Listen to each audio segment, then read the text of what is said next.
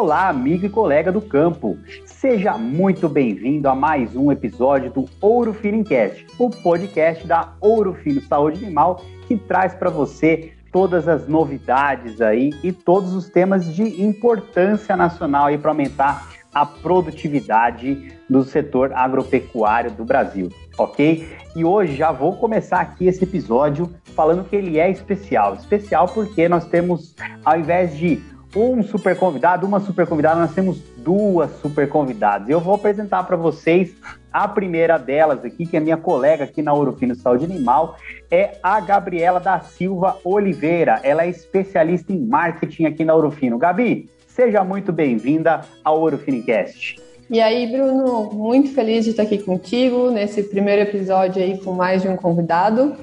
E vamos fazer esse podcast bombar, né? Perfeito, já, já bomba, vai bombar mais ainda, né, Gabi? E é Isso nada aí. mais justo do que você, é, com toda a sua experiência aí na área, apresentar a nossa super convidada aí para o pessoal que está nos ouvindo. Vamos lá, então, pessoal, é com muita alegria, muita mesmo, sou fã dessa pessoa que eu vou chamar aqui hoje. Então, para conversar com a gente, eu chamo a Janice Zanella, que é médica veterinária com mestrado e PhD em virologia molecular. E hoje ela é pesquisadora da Embrapa e também chefe geral da Embrapa Aves e Suínos. Janice, bem-vinda ao nosso podcast. Obrigada, Gabi. Obrigada, Bruno. Para gente, para mim é uma satisfação, um prazer muito grande. Estou muito feliz aí pelo convite. Muito obrigada. A gente que agradece aqui a tua presença. Muito feliz mesmo. E vamos então, né, já começar a desenrolar o nosso papo aí. E para isso, a gente queria ouvir um pouquinho de como que foi o teu início, né? Então, como que tu foi parar na área de aves e suínos até assumir o cargo que tu tem hoje dentro da Embrapa, né? Então, e também não só na Embrapa, né? Tu tá junto com os conselhos do MAPA, OIE, enfim, uma uhum. gama aí de atuações que tu tem. Então, Gabi, quanto tempo mesmo esse podcast? ah, não, brincadeira, né? Então eu nasci uh, em Minas Gerais, no sul de Minas, em Varginha. Aí meus pais moravam no, na fazenda, né, no interior. Minha mãe, logo que eles casaram e é, construíram a casa lá na fazenda, plantaram café e começaram a viver, né, construir a vida deles. E eu uh, era a terceira, a terceira filha, tenho um irmão mais velho, uma irmã, eu, e depois meu pai veio a falecer, né? Minha mãe casou novamente, eu tenho uma outra irmã mais nova. E né, durante toda a, a minha infância, é, a gente sempre teve muito contato uh, com animais, com fazenda e tal. Eu não imaginava na minha vida que eu ia ser veterinária, né? E meus avós, meus, uh, na minha família tem uma, uma grande tradição e um dom muito grande para medicina. Então tenho tios, tios avós, no caso, assim, meus dois irmãos, mas meu irmão e minha irmã são médicos. E mas eu não queria medicina, eu queria alguma coisa diferente, né? Eu gostava de animais e gostava muito de doença. E comecei a estudar e tal. Claro que eu gostava de, da, assim, para te dizer bem a verdade, eu gostava de todas as áreas da veterinária, né? Durante a minha graduação, fiz muito estágio. Fiz estágio na EPAMIG, é, fiz estágio em clínicas veterinárias, várias clínicas, fiz estágio com inspeção em frigorífico, em laticínio, ah, zoológico. Eu fiz tudo que eu conseguia fazer nas minhas férias, fui monitora da patologia. Então, assim, tudo que eu conseguia, eu, é, qualidade de alimentos, tudo, até isso. Até no restaurante da Fiat eu já fui coletar amostra de alimentos lá. Olha só. engraçado. E nesse último, na verdade, foi um dos últimos estágios que eu fiz. É, foi com o professor Girão, que ele era professor da patologia, no laboratório deles. E lá eu comecei a ver que eu gostava dessa parte de laboratório, de vírus, de necrópsia. É, e também, aí ele indicou, uh, nós fomos fazer alguns estágios de campo, eu com mais colegas e tal. E passei um tempo numa fazenda da Ipamig, que era no, no oeste de Minas, em Felixlândia. Eu fui nessa fazenda e o, o pesquisador da Ipamig, lá tinha uma criação de suínos, né, consorciada com pescado, com peixe, tinham várias, várias, ah, várias coisas para a gente fazer, né, mas me chamou muita atenção a suinocultura, né, e pelo ciclo da, do animal, pela do animal que nasce, cresce super rápido, viver naquela, né, aquela densidade e tal, e tudo me interessou bastante. E daí ele me falou, olha, Janice, se você quer trabalhar com suínos, eu recebi essa semana Uh, uh, o pessoal estava pedindo estagiário para ir para Embrapa sabe o que é Embrapa? Eu falei, não. Não, Embrapa é uma Epamig grande, né? E é lá em Santa Catarina. Eu falei, nossa, nunca fui para o Sul, né?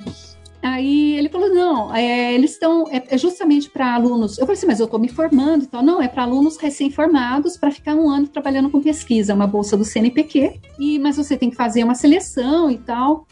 Aí é, fui eu e uma colega, ah, ela aplicou para a parte de reprodução, eu apliquei para a parte de patologia. Eu já tinha sido monitora da patologia lá na UFMG, né? Já gostava da área, né, Janine? Já gostava, daí eu vim, né? Daí fui aprovada. Um dia me ligou, me ligaram, eu estava lá na casa da minha mãe e vim para Concórdia, cheguei aqui de manhã, uma neblina.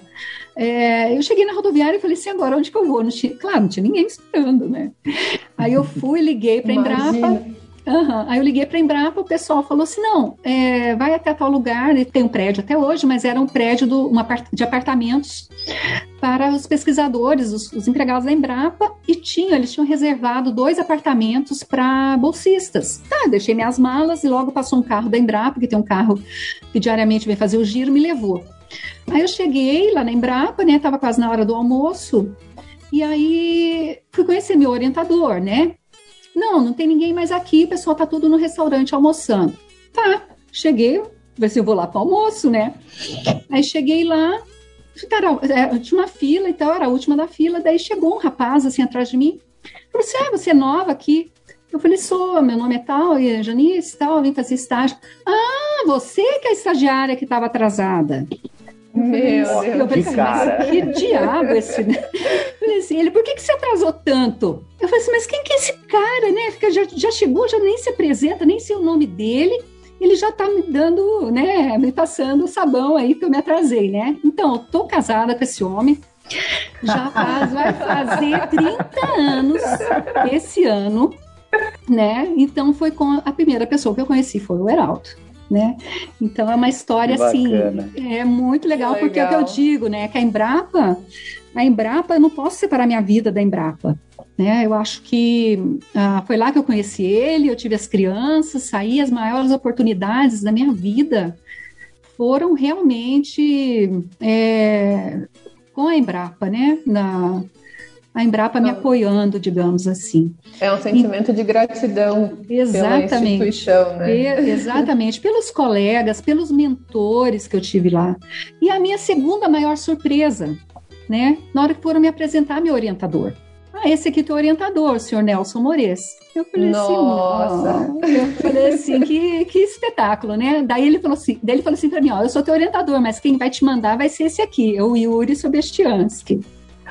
Meu de Deus, Janice! É, aí ele, mas era muito engraçado, porque o Morezo e o Yuri trabalhavam juntos direto, né? Naquela época tinha a Isabel, tinha o Ivo, né? Tinha o Itamar, a Cida e o Brito, os pesquisadores lá da, da sanidade, né?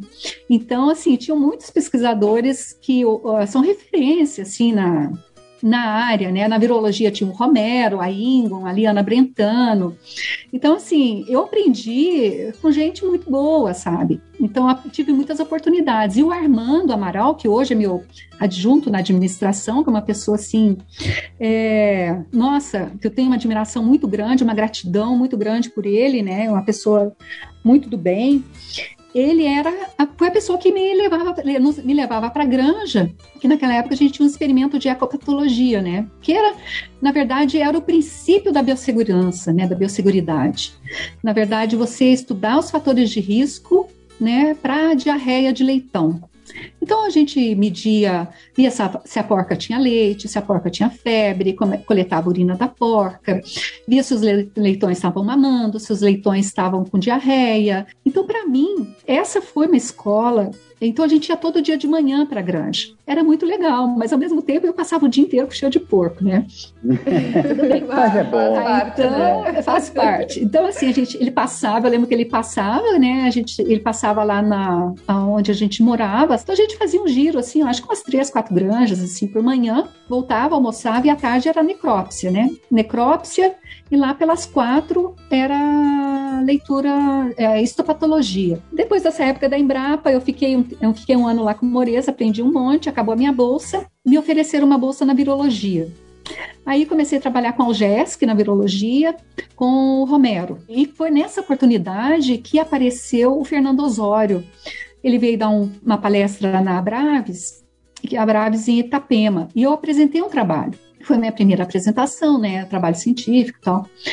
E o Fernando é, me ofereceu uma bolsa para ir para Nebraska. Falou que tinha Olha bolsa, só. mas que eu precisava passar no TOEFL e passar no GRE, né? E a minha cabeça começou a girar, né? Porque naquela época eu namorava o Heraldo, e o Heraldo já trabalhava na Sadia, né? E a gente estava meio assim, ah, e agora? Será que eu vou, não vou e tal? É, mas fui, né? Fui para Nebraska, nunca tinha andado de avião, peguei um avião, fui para Nebraska, fui para os Estados Unidos. Fiquei lá, era para ficar uh, dois a três anos, fazer meu mestrado e tal. Acabou que depois do mestrado me ofereceram o, do, o doutorado, pós-doutorado. Eu fiquei sete anos, ficamos sete anos.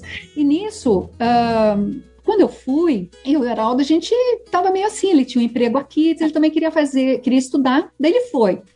Mas foi engraçado porque a gente, para ele ir, né, nós precisávamos de visto, ele precisava do visto. Eu tinha visto, ele não. Eu tinha ah, aceito na universidade, ele não. Então o que, que a gente fez? A gente casou.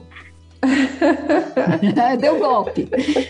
É, a gente casou, e mas casamos por procuração. Então, assim, ó, numa forma assim, bem descontraída, né? Foi uma forma também que e o Heraldo acabou uh, conseguindo fazer o mestrado dele, com bolsa lá também. Depois chegou no primeiro ano, foi meio difícil, depois ele conseguiu a bolsa. Uh, trabalhou também, fez o mestrado, o PHD dele lá. E nesse meio tempo, quando eu estava começando o PHD, teve um concurso na Embrapa. Nesse concurso eu vim fazer, né, para virologia, eu vim fazer e passei no concurso. E aí, na época, o Fávero, Jerônimo Fávero era o chefe uh, aqui da Embrapa, ele falou para mim, ó, oh, Janice, no momento não tem vaga para a gente contratar todo mundo que passou no concurso. Mas eu vou te, vou te deixando para o final da fila e vou te avisando. Aí eu tá. Eu falei assim, enquanto isso, eu fazendo meu doutorado, né?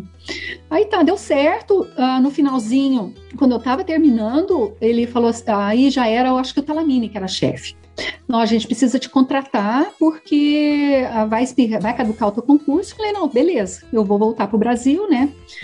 É, na época até a gente ficou meio assim, ficamos lá, voltamos, né? Então tem toda a questão familiar, né? A gente queria também é, ter filhos. Então te, pesou várias coisas aí, também trabalhar no Brasil, né? A gente sentiu, eu tinha tido para o PhD, eu tive bolsa do CNPq, e eu me sentia no compromisso de retornar para o país, né? Então tá, voltamos. E logo comecei na Embrapa, ah, os meus primeiros projetos foram ah, em virologia de aves, trabalhei um pouco com leucose aviária junto com a Liana, depois comecei a submeter projetos em PIRS, comecei a submeter projetos em Algesc, e foi assim, né, até que um dia um, um veterinário da Seara chegou para nós e disse: é, Olha, estou com uns casos diferentes ali de definhamento e tal é, os animais começam a emagrecer, não sei o que. Eu falei assim: olha, eu estava lendo um artigo, porque como eu tinha estudado é, vírus de aves, tem o vírus é, da anemia infecciosa da mesma família do circovírus, né? Aí eu falei assim: uhum. olha, tem um circovírus suíno aparecendo aí, isso era 99 por aí. E aí ele falou assim: ó, vamos. Daí ele me trouxe material, eu encomendei uns primers para PCR, fizemos, deu positivo. Aí Olha logo só. a gente já a gente que levou para um, uhum, levamos para um congresso na Argentina. Ah, e daí a gente começou a trabalhar. Eu, Moreira, trabalhar em cima de circovírus, né? E a Jéssica também. E logo, logo assim, 2000 a 2004, a gente trabalhou no programa de erradicação da doença de algésica aqui em Santa Catarina, né? Que foi modelo e tal. A gente teve uh, tinha um, um um comitê técnico assim muito atuante, então tinha representantes da indústria, tinha representantes ah, da, do ministério, do Sindicarne, é, da, da Cidasc e, e nós da Embrapa, né? Então, assim, para mim, que eu era um pouco novata assim na, na suinocultura, foi muito importante. Eu tinha um conhecimento de virologia, de diagnóstico, de vacinas, né? Então foi assim um, casamento perfeito, né? E o Armando muito conhecedor assim da questão dos, dos da, da, gestão, é, então toda aquela parte de indenização, né? Então isso ajudou demais. Então em quatro anos a gente, em um ano na verdade, nós sanitizamos, né, o estado. Trabalhamos com mais de 900 granjas, é, liberamos vacinas para usarem somente na vacinação, é, na, na, no programa de erradicação. Os produtores foram que tiveram seus animais né, enviados para o abate foram indenizados, né, para comprar somente fêmeas é, certificadas.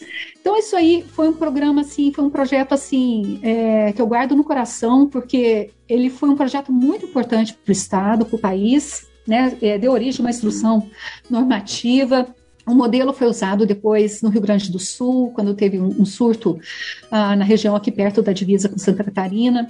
E depois no Mato Grosso também foi utilizado, foi em São Paulo. Então, assim, deu para nós uma, uma segurança que a gente podia fazer, sabe? E com todo esse, com toda essa história, né, e todo, toda essa, essa paixão aí, né, porque tá na cara que você é apaixonada pelo, pelo que você faz, né? Ainda tem gente que vai falar que é sorte, né? Na é, verdade, é, é muita dedicação, muito trabalho é. em cima, né, Janice? E assim, você falou um pouco é, lá no, no, começo que você participou um pouco do, do, do dos termos de biosseguridade, né? Aí há, há, um tempo. E aí, ao longo da sua carreira, Janice, assim, como que você enxerga essa evolução, né? Já que você tocou no assunto, evolução tanto da produção brasileira de suínos, aí também relacionando termos de biosseguridade, no passado, com, com, com hoje, e que você enxerga para o futuro, e com todo esse conhecimento que você demonstrou aí para gente. Eu, eu não sei se vocês têm, eh, têm conhecimento da história da, da peste suína africana no Brasil. A peste suína africana é. Conta pra gente, nossos é. ouvintes aí adoram. ah, então, nós tivemos a peste suína africana no Brasil no final dos anos 1970, 78. Foi num sítio no Rio de Janeiro, na cidade de Paracambi. Tem a, a Universidade Federal Rural do Rio de Janeiro, né? É, chegou anima chegaram animais para necrópsia e eles começaram a ver e falaram: oh, isso não parece, está parecendo persina clássica, está parecendo. Oh, será que é persina clássica? E a sorte que nós demos na época, o Dias do Brasil deu na época, é porque tinha um pesquisador da FAO, que ele era, se eu não me engano, era da África do Sul, e estava fazendo um, uma. estava de licença sabática na universidade. Aí eu, vamos chamar, agora não me lembro o nome do professor, vamos chamar o professor. E ele veio e disse: Meu Deus, isso é a persina africana? Né? Então o pessoal disse, mas como assim? Não, é peste africana. Vão imediatamente na granja, tranca e fecha e vão e busca mais animais. Aí, tipo assim, eram umas quatro da tarde, os caras foram Olha lá só. na granja, no, no, sítio, né? Viajaram, acho uns 30 quilômetros, foram lá, pegaram mais animais, avaliaram, viram que realmente estava um monte de bicho morrendo. Voltaram, levaram para o laboratório, no outro, aí fizeram em seguida alguns testes de ótica de hemadissorção, lá um teste sorológico. Realmente é, deu positivo, né? Eles pegaram esse material, tipo isso aí, foi numa quarta-feira, no sábado, eles já mandaram para os Estados Unidos, lá para o laboratório do USDA em Plan Island. O resultado acho que veio uh, rápido, né? Em menos de uma semana já veio o resultado positivo. Eles já fecharam a granja e já estabeleceram um programa de erradicação para a peste suína africana. Isso em 10 dias. Olha né? só. Então, o que, que é? O que, que eu vejo disso? As lições que a gente aprende com relação à biosseguridade. Primeira coisa, como que a doença entrou no Brasil? Né? É uma doença exótica. Ela entrou através de restos de alimentos de um avião, né? Uh, um, avião da TAP, Então, esse avião, na época, a peste africana, ela estava na Península Ibérica, né, na, na, na Itália, também alguns países na, no, ali na região da Europa, e mais no oeste da África. Né? Então, assim, algumas regiões ali. E aí, o que aconteceu foi que uh, tinham funcionários, um funcionário que era o dono do sítio, eu acho que levava resto de comida do restaurante e nisso ia junto o resto de comida do avião. Então foi Olha a forma só. que a doença entrou no Brasil. Então, com isso eu vejo biosseguridade, né? Controle de entradas, né? Uh, importação, por exemplo. Hoje, o, ó, isso é um problema. Outra coisa, conhecimento, né? Se não tivesse aquele professor lá, né? Aquele professor que trouxe, é, trouxe conhecimento lá da terra dele para nos livrar de um problema grande. Outro, outra situação de sucesso é estabelecer um plano, né? Um plano de contingenciamento. Tá, o que, que nós vamos fazer? Vamos estabelecer. Terceiro, é, indenização. Criticam muito, parece que naquela época a indenização não foi muito boa. E teve um, um começo, um meio e um fim, né? Então foram é, os animais foram eliminados, né? Com isso se proibiu lixão, se isso, com isso se proibiu a, a utilização da, a, de lava, é, lavagem, né? A questão de criar suínos nas cidades, né? Então, assim, deu uma, a, digamos, uma controlada nas criações de subsistência de suínos. E começou muito mais a criação industrial, né? Então, se, com isso se desenvolveu muito a área de nutrição, se desenvolveu a parte de genética, porque precisou importar, é, no começo dos anos 80, começou a importar animais. Claro que com isso também entraram doenças no Brasil que a gente não tinha, né? Por exemplo, a doença de algésica, uma doença que entrou né, uh, com importação. Então, naquela época, tinha muitas coisas que deram certo, mas eu vejo que hoje o Brasil ele usufrui de um status sanitário na suinocultura, assim, excelente. Pelo fato da gente não ter PIRS, né? Não tivemos uhum. PED, Estados Unidos com todas aquelas a situação, claro. Mas assim, o que, que a gente tem visto hoje as ameaças é, talvez sejam um pouco diferentes por causa da globalização, pela troca de alimentos, pela troca de, né, pelo comércio, muita coisa vindo da Ásia, de outros países. Então pode ser que é, a gente sabe que a, a, China, por exemplo, é o maior produtor de suínos do mundo, né? Metade dos suínos do planeta está na China. É, Estados Unidos também é um, um, grande produtor, tem uma biossegurança, uma sanidade, a parte de diagnóstico deles, que sim, só a rede de diagnóstico deles são 54 laboratórios, né? Então, assim, laboratórios oficiais, meu Deus do céu. Então, aqui no Brasil mesmo, os, os LFDAs, né, os laboratórios, os Lanagros, né, nós temos cinco, se eu não me engano. É, e um deles, que é o de Campinas, o LFDA de Campinas, que é um laboratório oficial da UIE, né, para influenza e doença de Newcastle. Então, assim, pela produção animal, eu acho que a gente poderia ter muito mais, né, eu acho que é uma coisa a se trabalhar. Então, eu, eu, respondendo a tua pergunta, com relação à biosseguridade, o que, que eu vejo de hoje e de antes? Hoje nós temos um sistema de, nós temos uma estação quarentenária para suínos. E outra coisa que eu vejo, essa associação público-privada, ela tem que acontecer em todos os níveis. Então você vê que essas pessoas, esses mentores aí, eles vêm. É, não é só o que eles fazem, né? Não é só o que eles fizeram, é paixão, mas o né, legado, né, é, o legado alguma... que eles deixam, sabe, o exemplo. É, eu assisti recentemente o, o filme da Marie Curie, Gente, é assim, é, ela ganhou dois prêmios Nobel, né? Então, assim, química e física. Depois a filha dela continuou as pesquisas dela, a filha e o marido também ganharam. Então, assim, sabe, é, eu acredito muito nessa, nessa questão aí do exemplo Isso. e tal. E pensando Oi. agora na questão de, de saúde única, e pensando também na parte de redução de antimicrobianos, que é uma coisa que pode vir a acontecer. Pode não, né? Vai acontecer. Uh, tu acha que as granjas, ou enfim, os produtores que não têm um bom protocolo de biosseguridade, eles vão sofrer mais com essa redução de antimicrobianos? Acredito que sim. Eu acho que uh, uma declaração do, do uh, diretor da OMS, né? Ele disse quando surgiram as vacinas, as primeiras vacinas, todo mundo para Covid, todo mundo falou, ah, as vacinas e tal vão poder parar é, o distanciamento, né? A gente vai poder voltar à vida normal, aglomerar, tal, parar de usar máscara. E ele disse o seguinte: a vacina não é uma bala de prata, né? Para tipo, matar o lobisomem. A vacina é uma das ferramentas.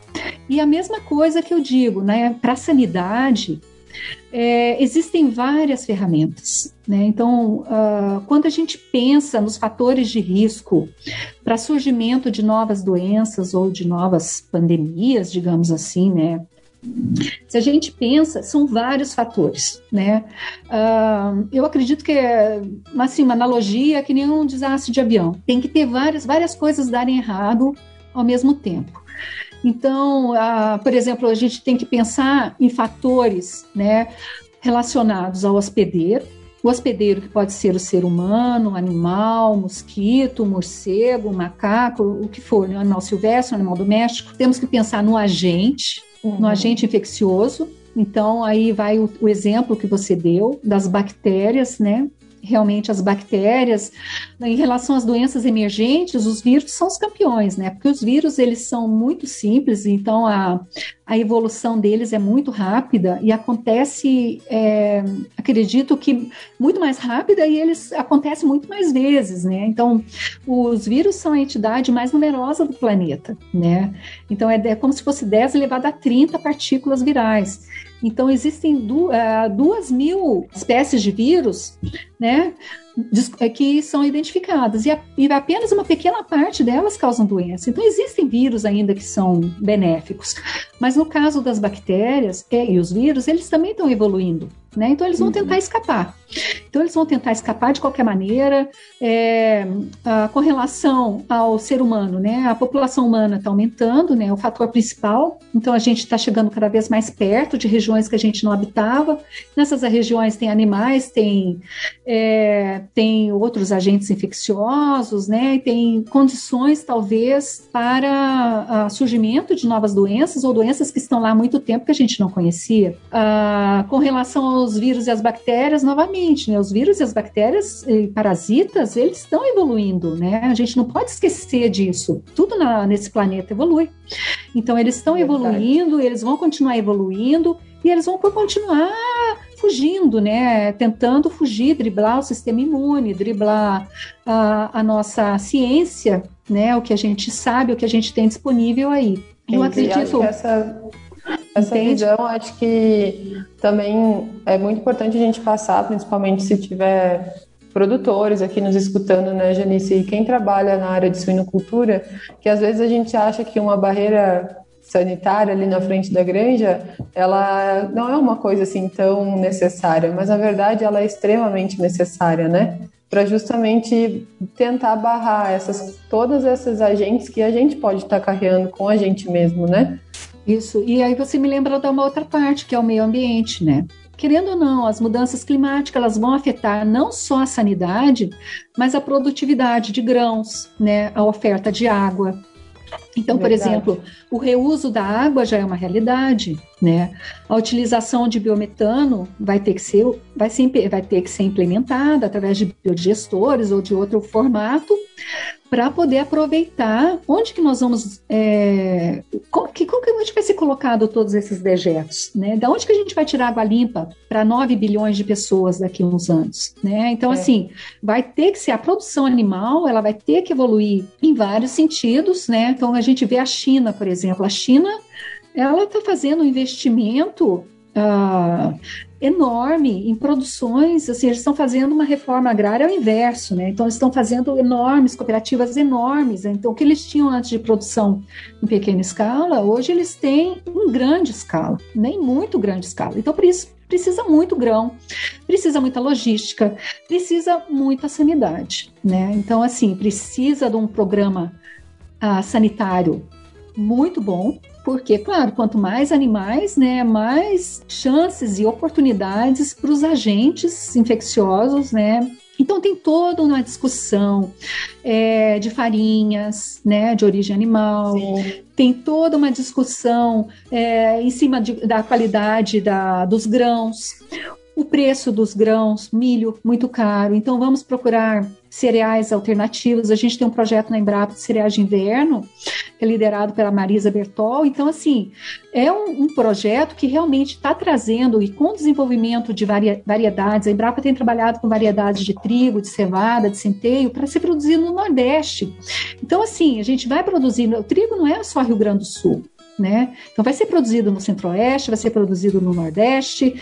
Então assim, está virando uma realidade. Então, eu acho que a gente tem que pensar muito, sabe, nos ingredientes que vão vir, sabe? Sim. Então, assim, qual que vai ser? Porque o trigo, ele precisa, isso a Marisa me ensinou, precisa mais gordura, né? O milho ele já tem, mas com o preço do, do combustível e as empresas de etanol é, crescendo no centro-oeste, né? E a exportação também e tal, o milho, é, eu acho que, não sei, eu acho que vai ser difícil a gente produzir suínos e aves com milho e farelo de soja, como a gente fazia, né? E essa questão do trânsito de animais, esse sistema de criação, né? A pergunta do Bruno, como que era antigamente, como que a gente vê hoje, né? Então, quando eu vim aqui para Embrapa, lá nos 30 anos atrás, é, a gente viu o quê? Ciclo completo, né? Granjas de ciclo completo. Então, hoje não é mais assim né? Tudo, tudo separado, né? Então existem outros modelos que a gente teve de aprender o manejo sanitário, como o manejo reprodutivo, né? Para essas para essas produções.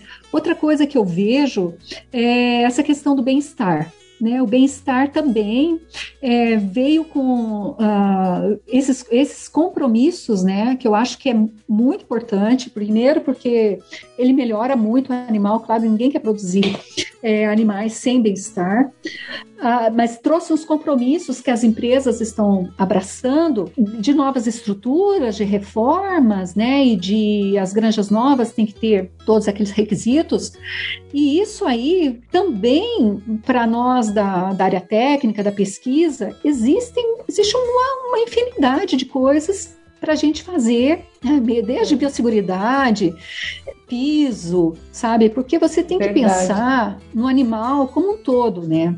E, e eu nesse acho. sentido, né, Janice, eu acho que a questão assim do de nós como veterinários e como técnicos da área também cabe da gente a gente uh, fomentar, né, como que é toda a suinocultura, como que isso acontece. Então, em função de tudo isso, e acho que tu, assim, para a gente é um exemplo, né, de, de profissional da área que ama o que faz. A gente vê tu falando, então fica isso é muito evidente assim para a gente de, do quanto tu ama isso. E a gente vai encaminhando o nosso podcast para o final e já de antemão começa a agradecer a tua participação aqui com a gente. Eu queria que tu nos contasse se tem algum livro, filme ou algum, alguma música que te inspira ao longo oh. da tua carreira, te inspirou e que também tu pode compartilhar aí para inspirar outras pessoas. Ai, são muitas coisas que me inspiraram. É, eu sempre falo, né, que é, puxando um pouco a sardinha agora, acho que minha maior inspiração realmente são os meus filhos, né? Então eu, eu tenho três filhos, tenho a Giovana e a Júlia que são gêmeas. A Giovana está terminando veterinária, a Júlia está fazendo engenharia mecânica também, estão se formando esse ano. Tem o Lorenzo que está fazendo engenharia elétrica ele tem é, 19, as meninas têm 21. Então, eles me inspiram, sempre me inspiraram. E uma coisa que eu vejo é que toda, durante toda a minha carreira, muitas vezes, assim, claro, tem as dificuldades de você ser mãe, viajar, poder fazer teu trabalho, né? E chegar no final da tarde, assim, em casa, querer descansar, né? Eu sempre falo para minhas alunas, para as amigas das minhas filhas, né? Uh, que a mulher, a mulher, ela pode ter carreira e pode ter família, né? Então, eu lembro de um livro que eu li, até a Lauren que me indicou, chama Faça Acontecer. Né? É da Sheryl Sandberg. Ela é uma empresária americana e, e esse livro é Lean in, em inglês, né? Mas esse livro ele dá umas dicas. Ele fala, ela conta um pouco da história dela e de toda a relação que ela tinha com quem ela trabalhava, principalmente os homens e as mulheres. E assim, uma das coisas que eu aprendi é, nesse livro, né, que nós sempre devemos ter um mentor, ou vários mentores, e sermos gratos a ele. Sabe? Outra coisa que a gente, a, a essas pessoas que te inspiraram, não precisa ser o bam bam bam. De repente, uma pessoa simples que te ensinou alguma coisa. Outra coisa que, que eu aprendi é, lendo esse livro é que nós mulheres, muitas vezes, a gente mesmo não acredita no nosso potencial. Muitas vezes a gente acha que teve sorte, é, que tem que. Muitas vezes a gente não vai pedir um aumento, ou uma história que ela conta nesse livro que eu fiquei assim impressionada é que ela foi oferecer promoção para uma das, da, das pessoas que trabalhavam com ela, e essa moça disse para ela que não ia aceitar promoção porque ela queria engravidar. Ela disse: Mas você já está grávida? Você está planejando? Não, não tenho nem namorado, parceiro, nada. E, e assim, no sentido seguinte, a pessoa já estava colocando barreiras, né? Estava colocando barreiras antes disso. Então, o que ela ensina é o seguinte, que a mulher, ela eh, muitas vezes ela tem que travar duas batalhas, a interna e a externa, né? É como se assim, se o homem, é, eu sempre digo isso, se ele corresse meia maratona, a mulher tem que correr uma maratona inteira, porque ele já chega, ele só, só, só concorre com os concorrentes dele, né? E a mulher ela concorre com ela mesma e com os concorrentes né? E a força da voz interior é muito forte. Então ela, ela ensina isso no livro que a gente tem que se acreditar mais, a mulherada tem que se unir, tem que ajudar umas às outras, né? Dar oportunidades. E com isso, é muito legal esse livro. É um livro assim de para assim, não, não, não, é que é um livro feminista. Ela ensina muito outra coisa, que as diferenças não são defeitos, que as equipes têm que ser multidisciplinares. As equipes têm que ser, ter pessoas de gerações diferentes, de formações diferentes, opiniões, sabe? Porque daí você tem um caldo legal tá? A discussão é mais rica, né? Então, você consegue resolver problemas mais complexos, né? Então, assim, numa empresa... Hum. Esse livro, eu acho que ele te ensinou tanta coisa, mas eu acho que ele aborda também um tema que, para nós mulheres que estamos dentro de um sistema de produção, como a suinocultura, a ovicultura, enfim, inclusive bovinocultura, é muito importante, né? A gente ter um exemplo que nem tu é um exemplo para mulheres, né? De uhum. que é capaz, de que tu consegue ter família, que tu consegue ter um, um emprego maravilhoso, que tu é realizada nisso que tu faz. A gente só de te escutar, a gente sabe que tu é realizada com o que tu faz. Então, assim, eu acho que ele vem muito também de encontro com a imagem que tu transmite e que a gente vê em ti, né? Dessa inspiração para outras mulheres. Que bom. Tem outros livros que eu gosto. Tem um outro que é do Napoleon Hill, que chama Lei do Triunfo. Fala muito da ciência do comportamento, mas muito assim do teu é, da forma que você vê o mundo, sabe? É, de você, como você vai liderar, é, como que você vai lidar com dinheiro, como que você vai ter autocontrole, como que você vai controlar a tua mente, sabe? A, a confiança em si mesmo. A gente tem que ter um plano e acreditar em si, sabe? Trabalhar Nossa. duro e fazer o diferente. Isso é uma Perfeito. coisa também. Você tem que fazer mais, tá? Não adianta você entregar menos ou entregar aquilo que o teu chefe quer. Você tem que entregar mais, sabe? Perfeito, então, por exemplo, então outra coisa, tratar bem as pessoas sabe? Eu acho que tem uma.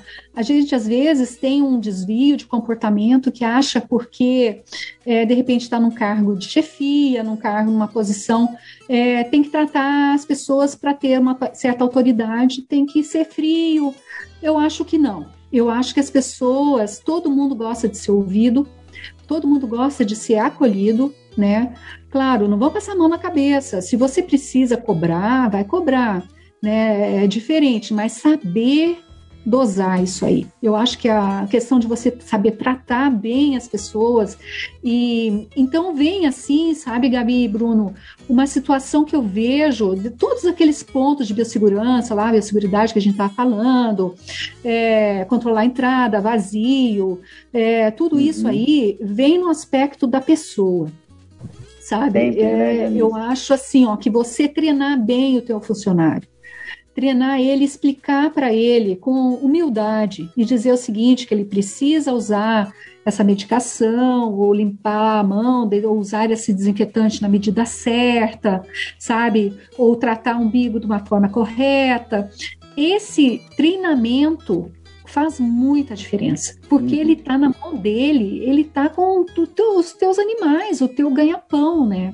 Então, com o teu bem mais valioso. Ele tem que se sentir importante, né, Janice? A gente, assim, é, em alguns outros episódios também, a gente sempre, sempre, quando a gente pergunta, ah, desafio e tal, é sempre a questão de, de lidar com pessoas e tudo que você falou de treinamento, de capacitação e etc. E fazer a pessoa se sentir importante faz todo sentido, faz parte e é também o que a gente tem que estar sempre de olho hoje, né? E, e no futuro também, né, Janice?